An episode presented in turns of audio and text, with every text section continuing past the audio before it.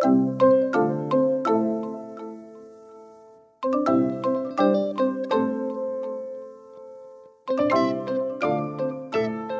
大家好，欢迎回到教育花园，我是少官。今年已经快要过完了，不知道大家今年过得好不好呢？很多人都说，二零二零是一个辛苦的一年，尤其在新冠肺炎疫情扩张之后，整个世界陷入了恐慌。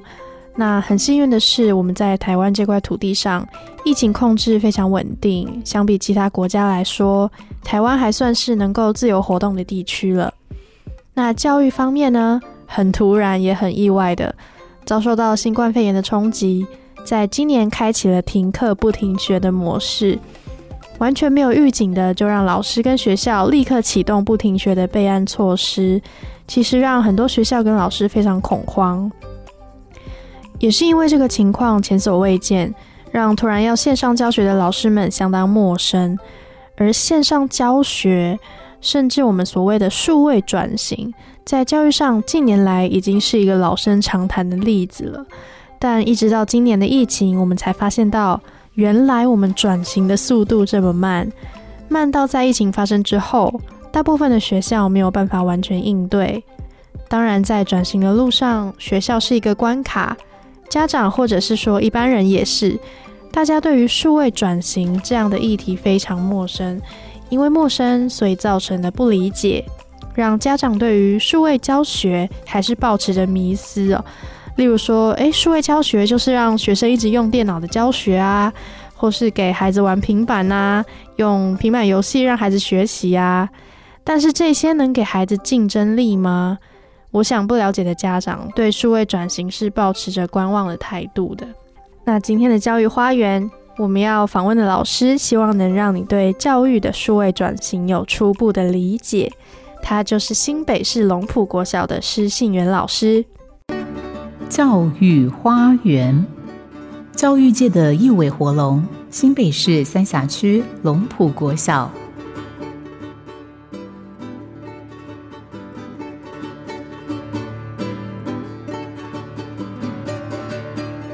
我们首先来简介一下这所龙埔国小，位于新北市三峡区的龙埔国小，校龄才不过快十年。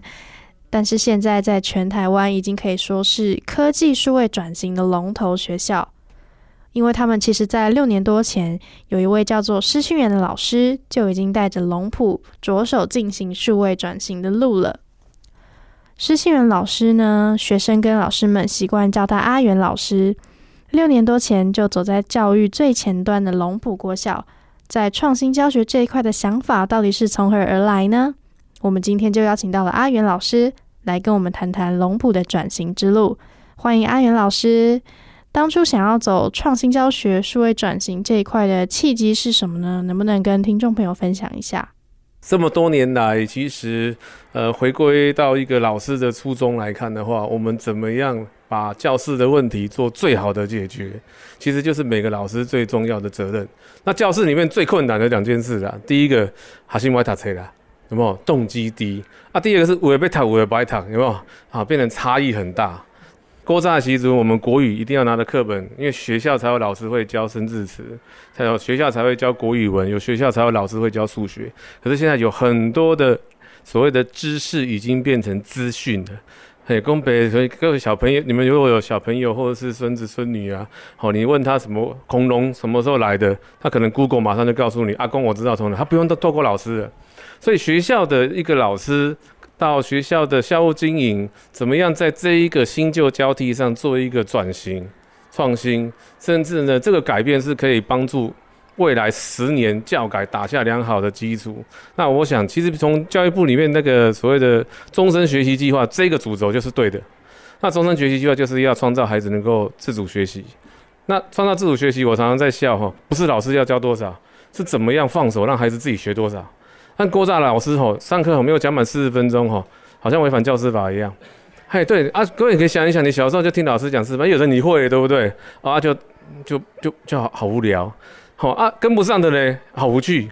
好啊，大家就中间比较刚好跟刚好那个速度跟得上老师。所以我们怎么样创造那一个呃好无聊变成好有趣，那好无趣变成好开心。好，然后在学习里面可以拔尖跟扶弱。好，让孩子能够自己做自己学习的主人，那就是未来接下来呃，不管是从呃学校经营到那个教学上面，所要做的改变跟挑战。可以说，自主学习其实才是教育的本质。为什么教育会想要创新？为什么原有的教育体制会被诟病呢？我觉得一个最核心的问题，就是因为传统的教学法没有办法达到本质的目的，所以才会有这么多的老师跟团体，甚至是单位都投入在创新教学这一块。那既然原本的没有办法完成，那我们想更好的方法，让学生去体会自主学习这件事情。但是对于传统教法的老师来讲，要习惯或者是接受孩子学习的心态改变，我觉得是比较困难的。对，那怎么样放手这件事情对老师很困难。嘿，这就我刚刚讲，老师那个上课没有讲完四十分钟，好像违反教师法一样。诶，可是当你发现说孩子有办法。给他正确的工具跟策略，找到合乎他自己学习速度的学习方法的时候，其实你会发现孩子真的有个有办法自己学。很简单一件事哈，你们如果小朋友在家里哈，你让他自己读，你会发现他读到喜欢的东西，他会安安静静读上一两个小时。然后你去图书馆，你会看到没有人会讲话，就是会去自己去阅读去成长。所以怎么样去创造这样一个环境，放手让孩子，然后给他正确的学习工具跟策略。就是我我认为啦，就是说接下来下一个教学时代要去做调整跟改变的。是，那阿云老师能不能跟我们谈谈当初一开始大概六年多前在做科技创新教育的时候是什么模样？呃，六年前哦，就很像摆地摊一样，就是把那我六年前那个时候，因为真的是我我一直想着一个概念，就是所谓的，就像校长也一样，都是在做教育创业的事。我们有个东西很好。但是全新，没有人知道。那我们就好像要到像摊贩一样，有没有？我们把东西摆出来，然后呢，希望老师能够来参与。那当然就是我们诚意做在先嘛。所以那时候我们透过外面的基金会拿到了一批 iPad，然后自己有兴趣，然后也自己去探索了一年半年的翻转教学，然后去然后分享给老师。那原则上我们当然不强迫老师，所以呢，呃，有时候很幸运的时候，好，我们这个。摆摊的时候有很多老师来参加啊，也曾经遇到就是 三十台摆完了，然后没有一个老师来，好，然后他自己一个小时之后再静静的把再把那个平板收起来，有没有？好，就好像我们在那个卖做生意一样，做模型力这样。啊，有时候是怎样，就是摆好了，然后有老师一两个来，哎，看完博朗，你知道哦，好，但是他就偷偷跑掉了。我觉得真的很像那个做生意一样。哎，当然有时候那个呃会觉得，呃呃有点像。那种摊贩有心酸酸的哈，哎呀，那魔狼来对不哈？可是我觉得只要老师保持一个初衷啦，就是说我们做这件事情是为了什么？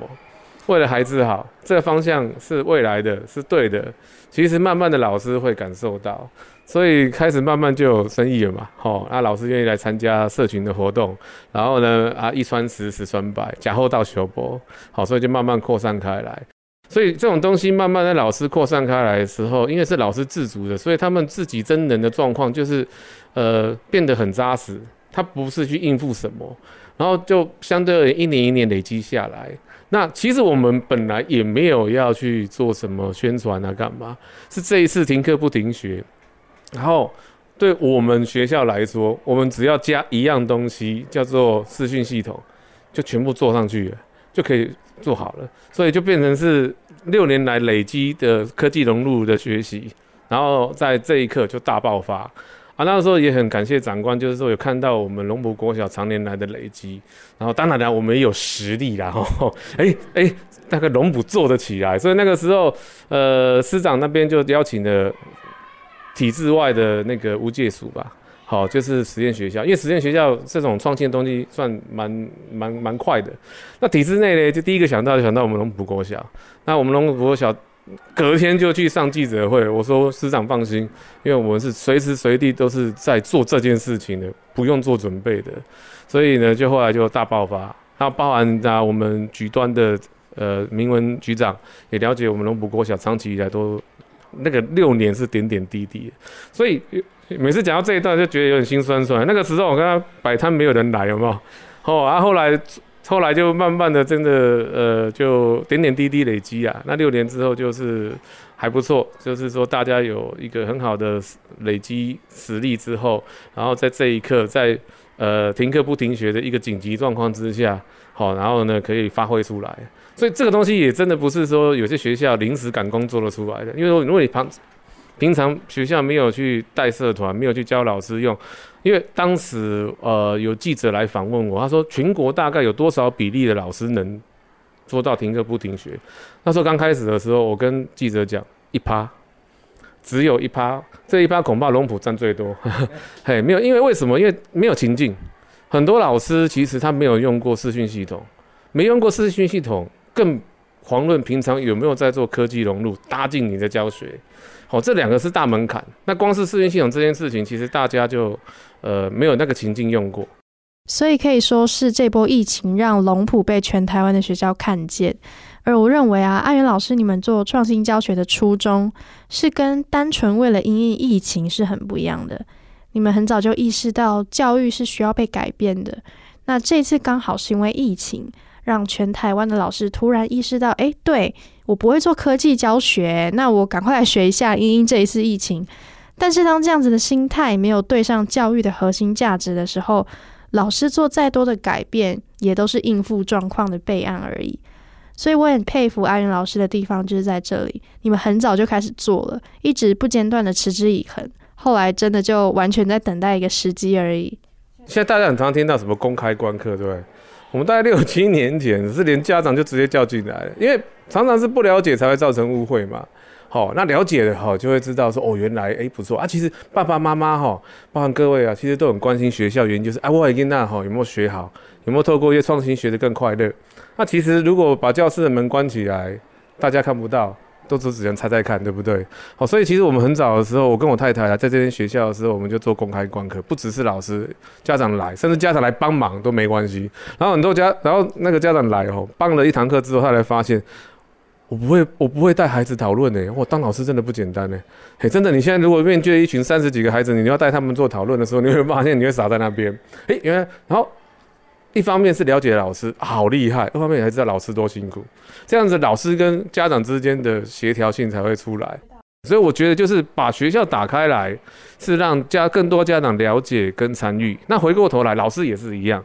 当你教室打开来，让其他老师进来看的时候，他就会看到那个孩子那个上课专注的眼神，然后算数学不愿意停下来，然后用跟着用电脑这样子，那个动机完全不一样。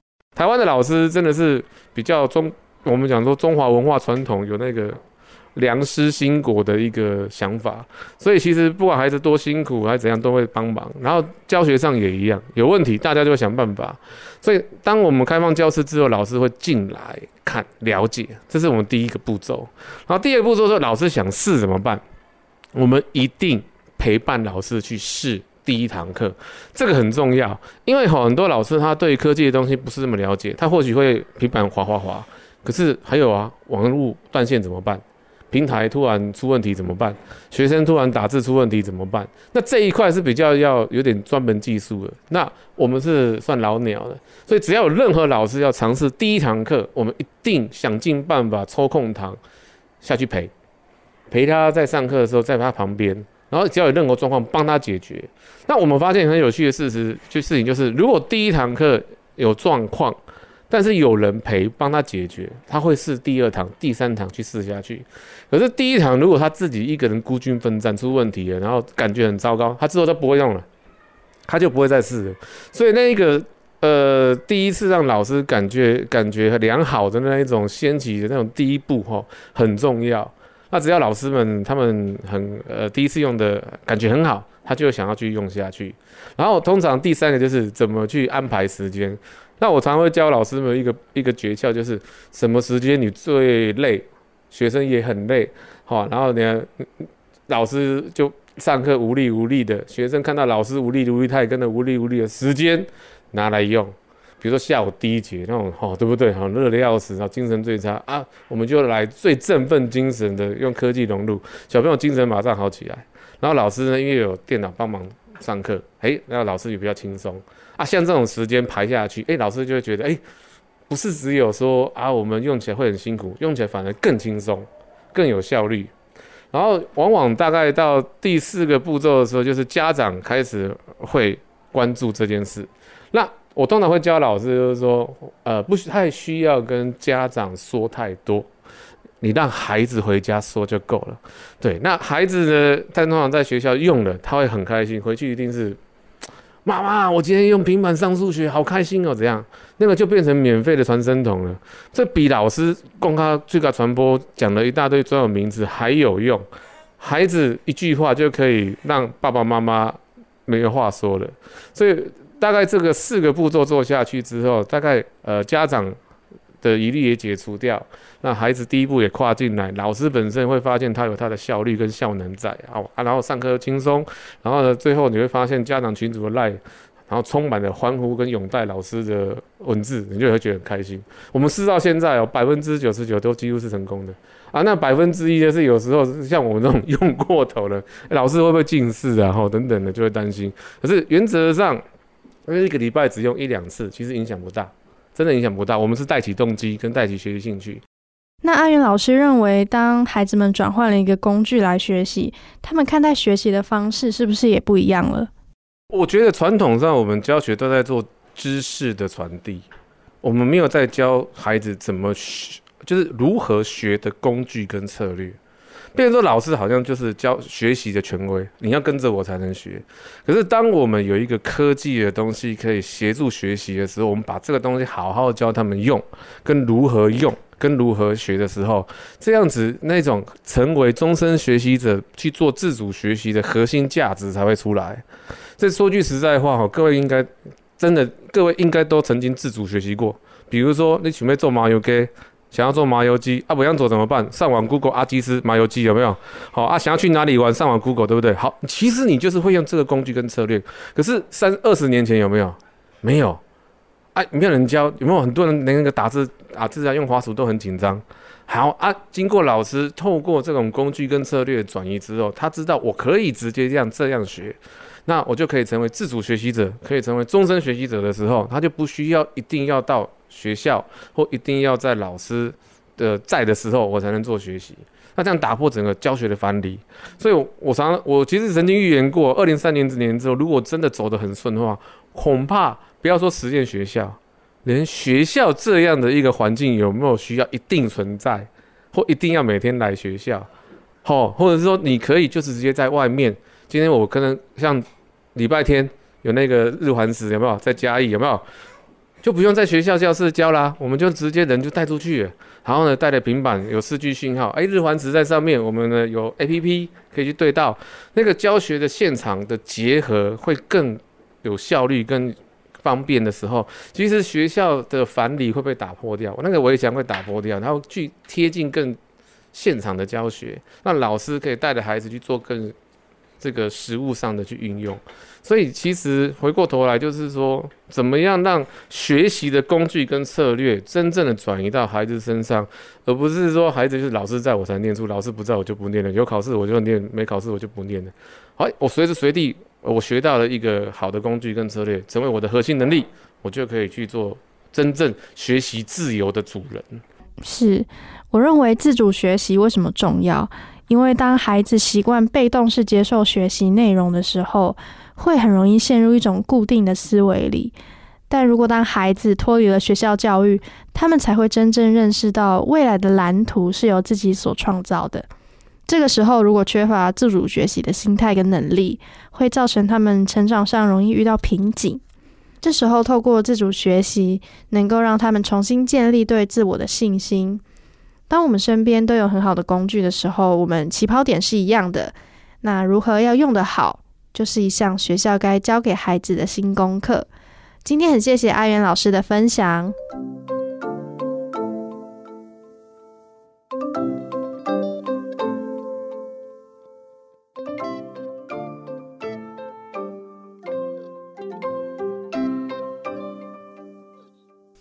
喜欢我们的节目，记得按下订阅“教育花园”，或是可以上古典音乐台 FM 九七点七的脸书。如果你是用 Apple Podcast 收听的朋友，也可以直接留言在下面，给我们更好的回馈。有什么问题都可以上我们的脸书粉丝团，或者可以留言在 Podcast 里面，要记得给我们五星的回馈哦。